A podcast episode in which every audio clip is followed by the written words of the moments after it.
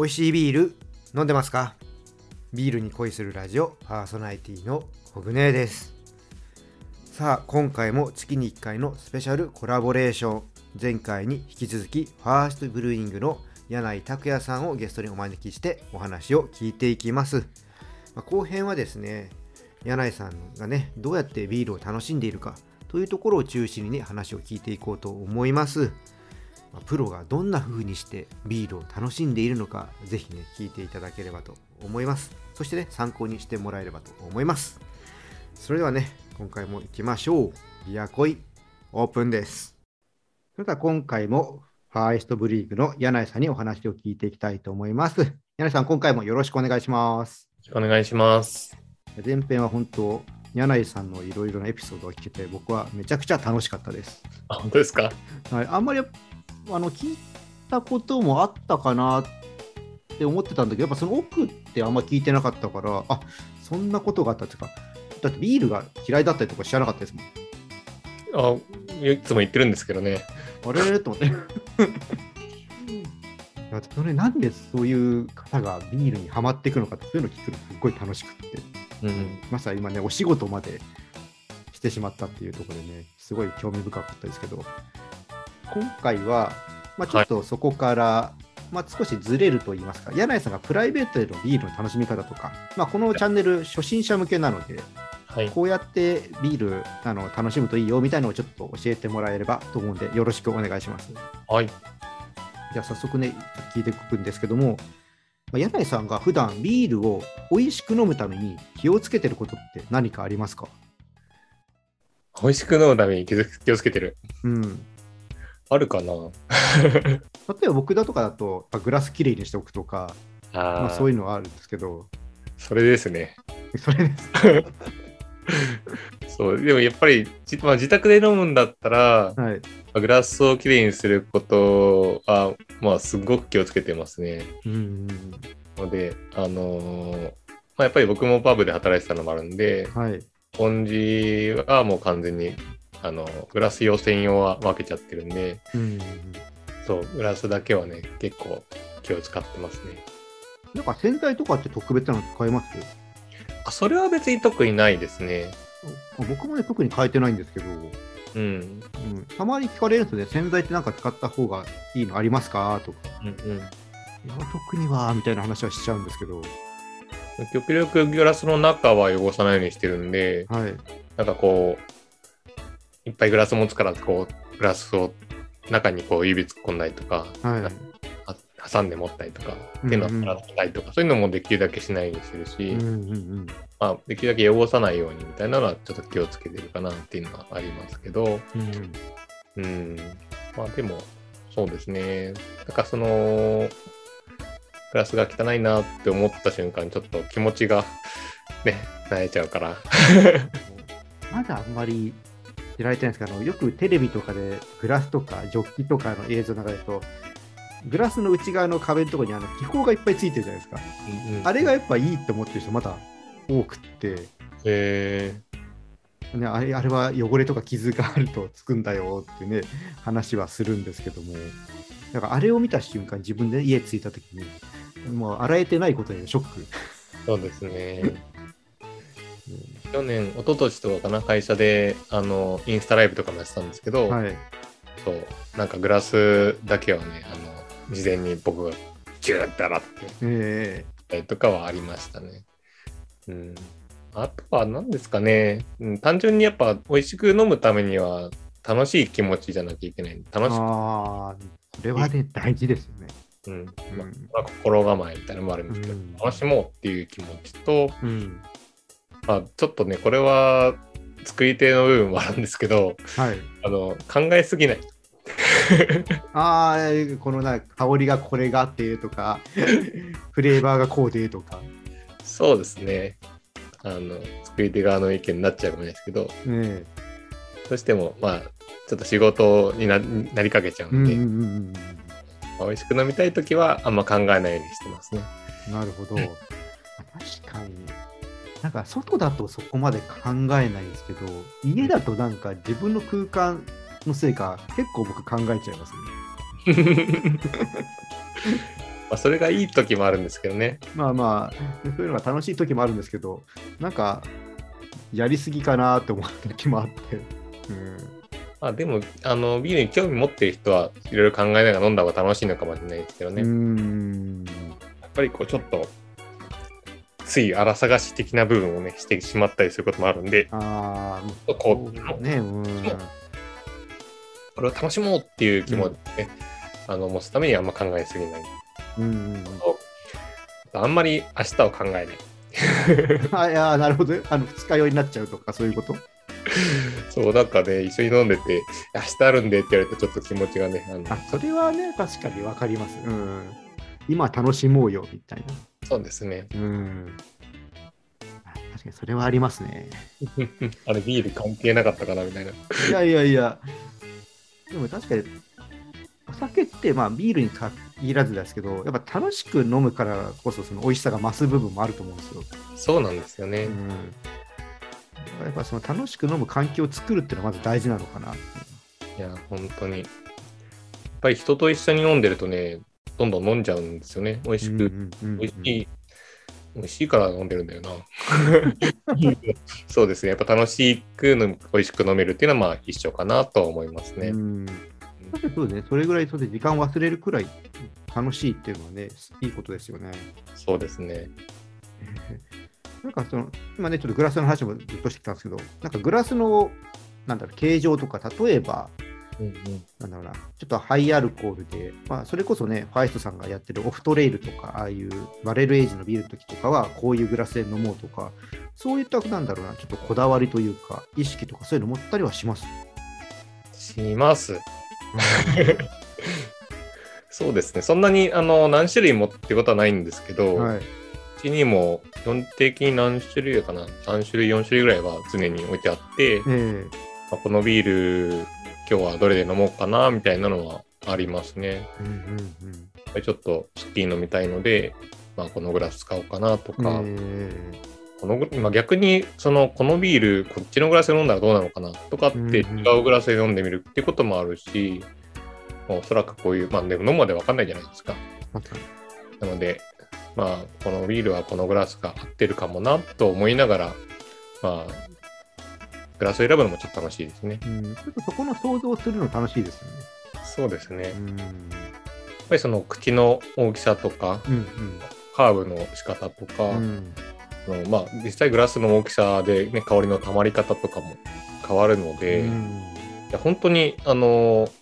まああのコグネがねこの聞いてる方は初心者の方多いみたいな話だったんで、うん。まあね、なんですけど本当にグラス変えるだけで香りと味とね一気に変わるのでうん。もう僕もそんなまさかと思いながらあのまだビール初心者の頃に ビアバーの方に言われてえみたら本当に違うと思って。えうん。そう。なのでね、あそこは確かに美味しく飲むので、うん、楽しむコツではありますね。うん。柳井さん的にグラスなんか今ね、お家にその数種類はあるっていうふうにおっしゃってましたけど、はい。まあ今こう何かグラスを買い揃える人が目の前にいるとしたら、はい。これとこれと、まあこれとか、まあ何種類かあげるとしたら、どんなのを用意してもらうといいよっていうのはあります？そうですね。一番いいのはチューリップかな。ちょっとこう丸っこくて、はい紙グラスは結構万能なんで、うんうん。まあ、いくつもやっぱ買い揃えるの大変だなっていう時は、チューリップグラスが一番おすすめかなとは思いますね。うん。あとはでもその香りが立ちすぎちゃうところもあるんで、うんもうちょっとこう、スッキリ飲むためのストレートっぽいグラスうんを、まあ、香りためるグラスと、まあ、まあ、どっちか2つ、どっちかというか、まあ、2つはあった方がいいかなとは思う。うん。あとはもう、結構、どこまでこだわるかっていうところになるかな。あ確かにあの IPA グラスみたいなの用意するとかね、そうですね。なってくるんですけど、確かにそれ2つあると、まあ、香りを楽しむのと、まあ、まあ、喉越しっていうとちょっと変かもしれないですけど、すっきりと楽しむのとで、2種類あるといいのかなっていうのが確かにありますね。いややっぱりビールならではなんで、その喉越しっていうものがね、あの他のお酒にない楽しみ方らしいんですよね、喉越しっていうとそうなんですよね。なので、喉越しを楽しめるグラスっていうのはあってもいいと思うんですよ。うん。いやそうか。だから2つぐらいまあ用意していただければと。なんかグラスとかってどうですか？なんか僕はよく100円ショップのでも最初はいいですよとか言っちゃうんですけど、はい。なんかその辺のこだわりとかってあります？うーん、どうなんですかね。100円ショップが今近くにないんでね。確かにあの工場のね、ところは、ちょっとあの山の方なんでね。そうなんですよ。100円ショップに行くのも一苦労なんで。そうなんですよね。今、いいグラスがいっぱいあるんですか、小舟さん？あのブルワリーさんのオンラインショップとかで買うと、グラスのセットとかあるじゃないですか。はい。なんか欲しくなって、それでだんだんだんだん集まり、えー相方に怒られるっていう 日々を送ってあるあるですよね。うん僕も結構、他のブルワリーのグラスとか、あのまあ、いただいたりとか、はい。あと、たまにスーパーとかで、年末年始とかですかね、あのまあ、大手ビール、はいはいはいはいとかついてきますね。ああいうのでも全然いいと思いますけど、ん。そういや、それこそファイストさんのやつも、あの、ステムのグラスが欲しくて買いましたってあの、オンラインでセット買いました。ありがとうございます。あれもなんか、あの、使いやすいなと思いますね。これはいいですね。うん、はいねえ。でも今、ちょっとほら、まあ、小菅村っていうところに、山梨県の小菅村っていうところにまあ醸造場があって、まあ、ちょっと、車で、最寄りの駅は大月ですかね。そうですね、大月ですかね。大月か奥多摩かっていう。まあ、3、40分ぐらいでした、車で。ねまあ、僕らは慣れてるんで30分ぐらいですかね。ちょっと離れるじゃないですか。はい。だから、まあ、気軽にその他社のビールをこう買いに行くっていうのもちょっと難しいかなとも思うんですけど、困ってるんですよ。えー まあ、あの、なんだな、まあ、買いに行くとしたら、はいこうお店で買うときに気をつけてることをちょっと今度教えてほしいんですけど、気をつけてること。う。ん、そうですね。他の人以上に気をつけてないかもしれないんですけど、そもそも最近、やっぱり買いに行けてないところが多いので、うん。なんだろうな。うーん、まあ、ビールの管理とかっていうんでは僕はあんまり結構気にしてないところが多いんですけど、選ぶっていう意味だと、まあ、その、まあ僕はちょっとね、作り手なので、このビールなんか自分にどういう影響があるかなと思って選ぶことが多いですかね。うん。なんか自分が作りたいビールと合ってるかなとか、うんうんまあ、そういう買い方をついしちゃうんで、うん。うん。あとなんか、まあ例えば、あの、うちだと限定で桃のビールとかを、うん。あの毎年シーズナルで作ってるんで、はいあ、ここのなんか、この、これも桃入ってるなとか言うと、うん。つい買っちゃったりとか、うんうんうん、エイジングしてるビールとかだと、ああ、うん。どうなのかなとか、まあ、そういう、なんか自分に対してなんか成長性があるかなみたいな部分で結構、うん。まあ、選んで買ってるような感じはありますけどね。うんうんうん。うん、結構やっぱこう関心を持ち始めた人ってやっぱビールってこんなに種類あるんだっていうところで逆に悩んじゃう人が結構いらっしゃって、まあ、そういった時やっぱ選ぶ時にやっぱりやっぱ自分が興味あるものを選んでもらうのがいいですかね。そうですね。うん最初はでももう分かんないですよね。わかんないですねでまあ、やっぱりこう、なんか自分が選んだぞっていう、なんか自信というか、うん納得したっていうところはあった方がいいと思うんで、うんまあ、昔やっぱね、ジャケ買いみたいなのあったじゃないですか。ありましたね。なので、そうそういうラベルとかでもう全然いいんですけど、ここはいうことってなんか、これを、これが自分が買いたいと思って買ったんだぞみたいなポイントが、まあ、あるのがいいのかなと思いますね。で、まあ、いろいろ柳さんも、まあ、とは言ってもね、最近買いに行けてないとは言っても、まあ、飲んではいらっしゃると思うんで、これまでたくさん。柳井さん的にちょっとね、おすすめのビールでちょっと聞いてみたいなと思ってて、はい。まあ、1、2本聞いてみようかなと思うんですけど、はい。これ飲んでみなよっていうのなんかあります？柳井さんの中で。1、2本ですか？うん。いや、これ結構難しいと思うんですけど、絞れないですね。これみんなに言われる質問なんですけど、回答なんですけどね、絞れないっていうのは。まあ、結構ね、いろいろあるし、みんな好みも違うし、好き嫌いもあるし、まあ、もともとね、あの、前編でも話したんですけど、まあ、自分があんまり好きじゃなかったっていうのもあるんで、うん。嫌いな人の気持ちもわかるから、うん、なんか、あんま押し付けないようにしてるんで、これ万人に会うことは絶対ないですからそうね。ねまあいろいろ試してもらった方がいいんじゃないのみたいな感じではあるんですけど、うん。うんなんだろうなでそうしたらちょっとなんか印象に残ってるビールとかって教えてもらってもいいですかそうですね。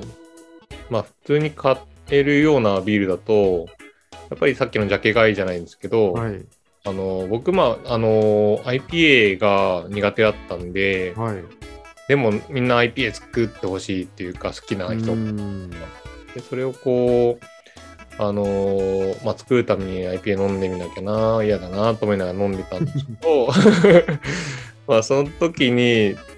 あこれ美味しいなって思ったのが、あのーバラストポイント？おー。カルピン IPA っていうはいパサガの絵が描いてあるラベルはいはい。ビールだったんですけど、うん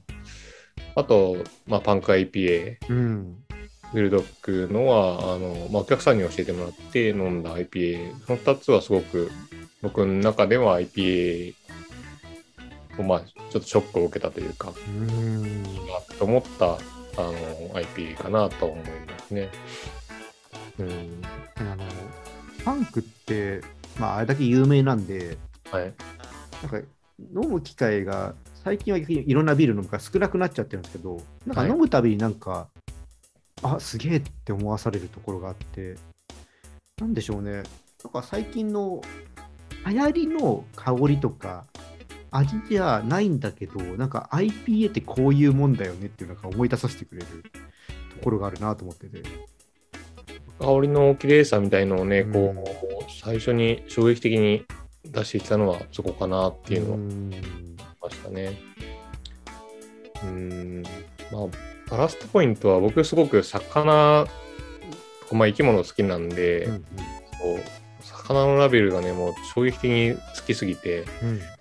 でジャケ買いしたんですけどこれがね苦いんですけどやっぱそこもなんかちょっと荒々しい苦みもありながらあのーフルーティーな感じがね、うんうんうんあれもね今ちょっとあの缶とかデザイン変わっちゃったのもあるんですけど もしねあの飲みだったらぜひ飲んでもらいたいなとは思いますね。全然飲んでないですね。そういえば。うん。まああとはもう全然なんかこれはスーパーマニアックというかはい。あのーまあ機会があればですけど、はい。あのー、3年前ぐらいにドイツに行ったんですよ。え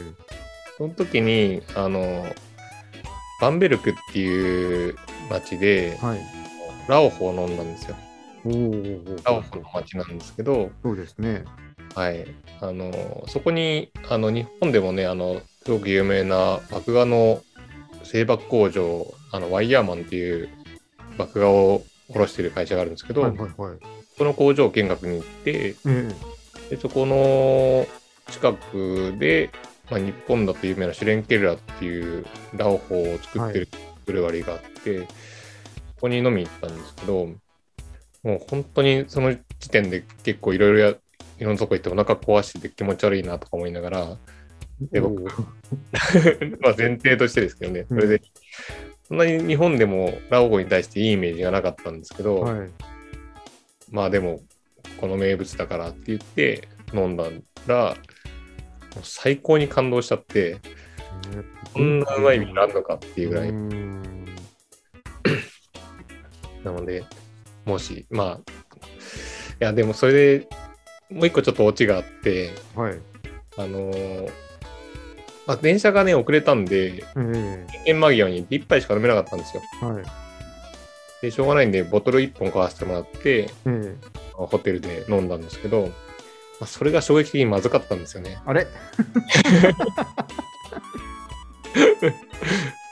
その差は何なんだろう？さっきの、さっきのカルナはめちゃくちゃ美味しいのに、その場で買った瓶美味しくないぞみたいなのがあって、ええああ、これは、まあ、日本にも瓶が輸入されてるんですけど、そうですよね。あぜひそれ飲んでよとは言えないぐらい、まあ、ぜひ現地に行って、あのもし飲めれば飲んでみてくださいっていう意味では、はい、おすすめです。やっぱりビールはね、よく昔から、ね、煙突が見えるところで飲めなんてね、ドイツのことわざにありますけど、まあ、やっぱりあんまり離れない方がいいんでしょうしね、作ってるところから。どうなんですかね。まあ、今ね、いろいろそのうん輸送の技術とかも良くなってるから、そこまで落ちないのかもしれないですけど、はい。うーん。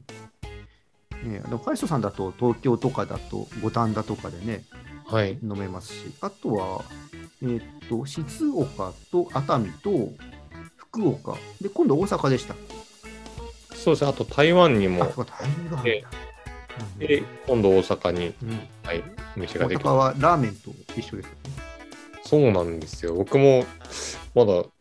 頭追いついてないんですけど。ハイトさんのビールで、まあ、どんなラーメンかって僕はあんまりちょっと分かってないんですけど、はい。ちょっと確かに追いついてないんですよね。なんかこの間、えー代表にお聞きしたら、11月はい。中みたいな話をお聞きしたので、もしかしたらこの配信がされる頃ちょうどもしかしたらタイミング合えばオープンしてるのかなと。そうですね。なんか看板ついたぞとかね、いろいろ、あの、社内では話し上がってるんですけど、うん。ちゃんとスタートできるのかなみたいな心配は。場所どの辺でしたっけ？場所は福島の方だって、福島の方。じゃあまあまあ本当梅田の隣ですもんね。まだあの、行けてない、行けてないというか、あのー、ちゃんと知らない、知らないというかね、わかんないんですけど、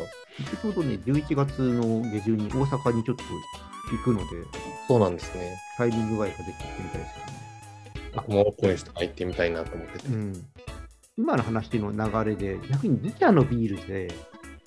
まずこれ、うちだったらまずこれ飲んどいてよっていうのはあります？全部ですね。やっぱそうなるよね。まあでも、そう、まあ、前編にも話したんですけど、ホップフロンティアは、うん。まあ今おすすめかなとは思いますね。うんうんまあ、ブルワーだと、そうですね。あまあ、うん、難しいですね。これも、これもなっちゃいますね。いやでもいろんな、うん、ラインナップありますもんね、ファイストさんは。そう。まあでも、ホップフロンティアは結構その、力入れて作ったレシピでもあるし、うん評判もいいし、うんあとは、そうですね。まあ、バレルエイジドビール、やっぱりオフトレイルうんあ個性を出してやってるので、あの、まあ、試してもらえると嬉しいなとは思いますね。うんうんあとね本当昔からある、えーファイストシリーズ、ブロンドとホワイトと IPA ですか？はい。そこもね、抑えてほしいなと思いますけど。結構ね、好みが分かれるんですけど、えアイストで一番作ってるのはホワイトを作ってるし、ー、あ、まあ IPA じゃないんですね。そうですね、ホワイトうんが作ってて、あのーやっぱりそのビール、あんまり飲んだことないよっていう人には、最初ホワイトをおすすめすることが多いんですけど、苦味はね、ないんですけどね、あのホップのアロマがすごくうん。うん綺麗なので、そこがおすすめですけど、作ってる人はみんなブロンドが美味しいって言いながら、うん。で IPA も最近またちょっとちょこちょこあの調整してて、うんよりなんか今風に、あ 今風に、今風に調整しようかなってえいうー。段階なんですけど、うん。で結構ファイストさんのビールって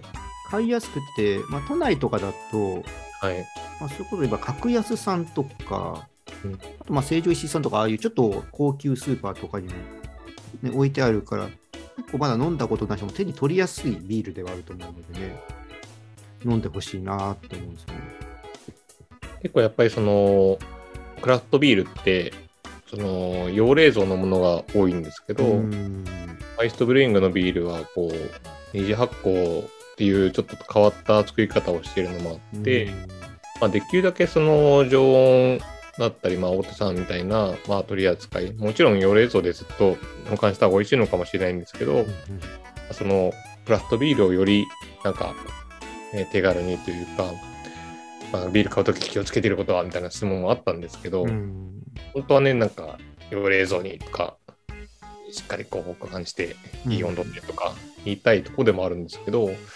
まあ、逆にもっとこう手軽にというか、気にせず飲めるようなものを、まあ、僕たちは作れたらいいなみたいな気持ちでは作ってますね。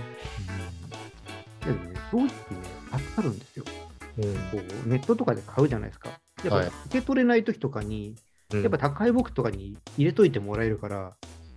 不在とかまたしなくて済むので、結構ね、実はファイソンのビールってね、助かるんですよ。だからやっぱあの流通のね、常温で流通をさせるっていうのができるんだってすごいことだなと思ってて。結構僕も今、小菅村っていう村に住んでると、はい、まあ何が困るそんな困ることないんですけど、うん、ただアイスクリームを買って帰れないんですよ。どういうことですか？溶けちゃうから？夏場とか？そう、外でスーパーとかでアイスクリーム買って家で食べようとかってもう、まずできない。その、車で30分必ずかかるんで、スーパー。はいはいはいはい。あななるほど。家でね、持って帰るのが、ね、そうなの。持って帰ってっていうのはできないんで、で、やっぱビールも旅先で買ったりとか、はい、どっかで買ってきても、やっぱ用冷蔵で保つってめちゃくちゃ大変で。めちゃくちゃ大変。そう、そこはね、うん、まあ申し訳ないけど結構できてないなって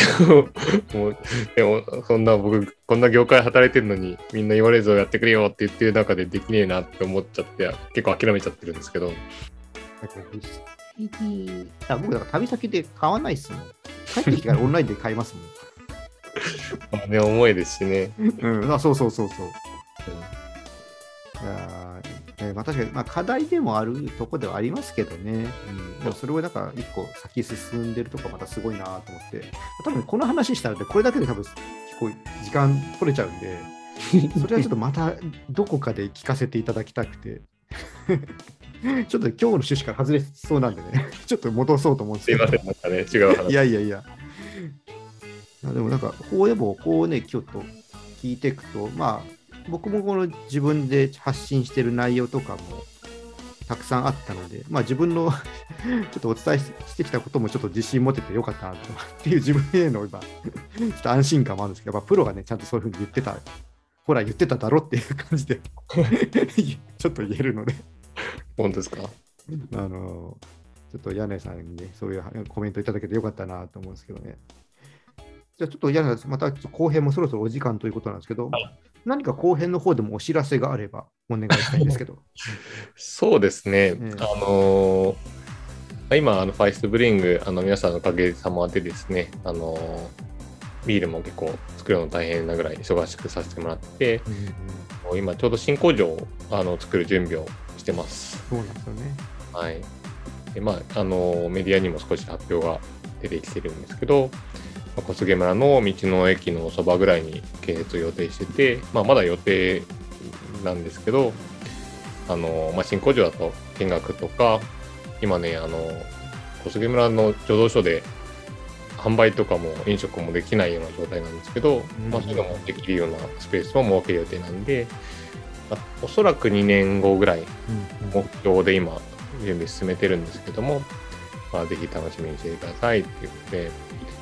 はい。まあ、それに関連して、なんか、ふるさと納税で応援するクラウドファンディングとか、そういうのやってるんで、もし、ね、はい、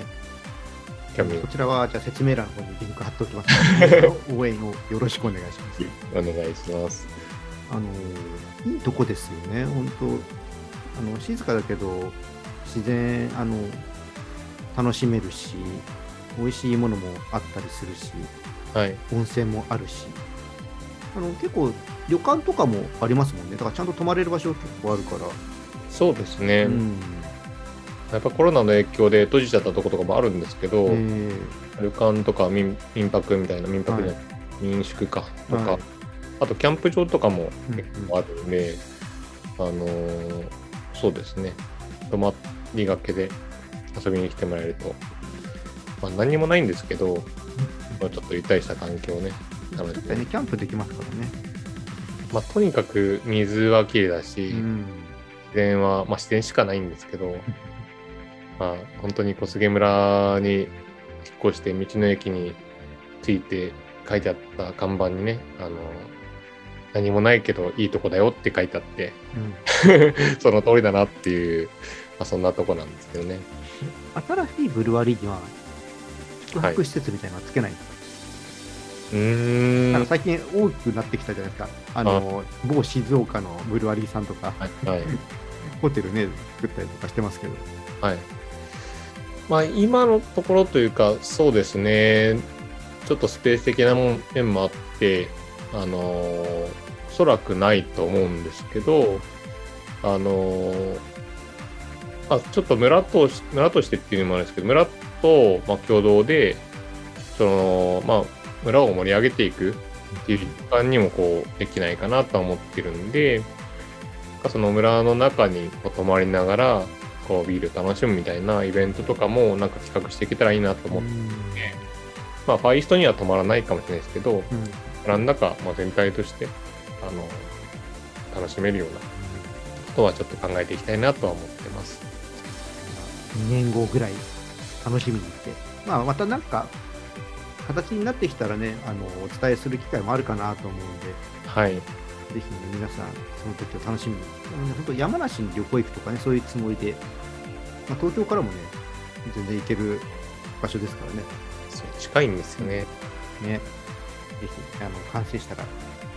ファイスのビートを楽しみに行って、まあ、多分そうすると柳さんにも会えるかもしれない。はい。まあ、イベントにね、来られることも、あのビールのイベントにね、来られることもあるので、ファイストのブースに行けば、きっと会えると思いますが。数少ない村人なので、会えると思いますよ。ということでね、えー、2回にわたり、柳さん、ありがとうございました。はい。また、あのちょっとお声かけさせてもらう機会もあると思いますので、その時は嫌がらず出てください。こちらこそ呼んでいただいてありがとうございます。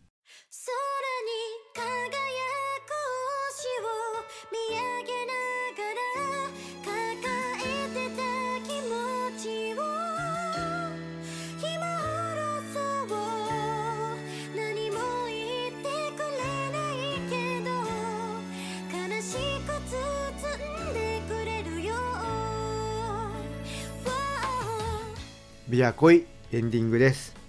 うん、普段お伝えしていることが、あのなんか間違ってなかったかなと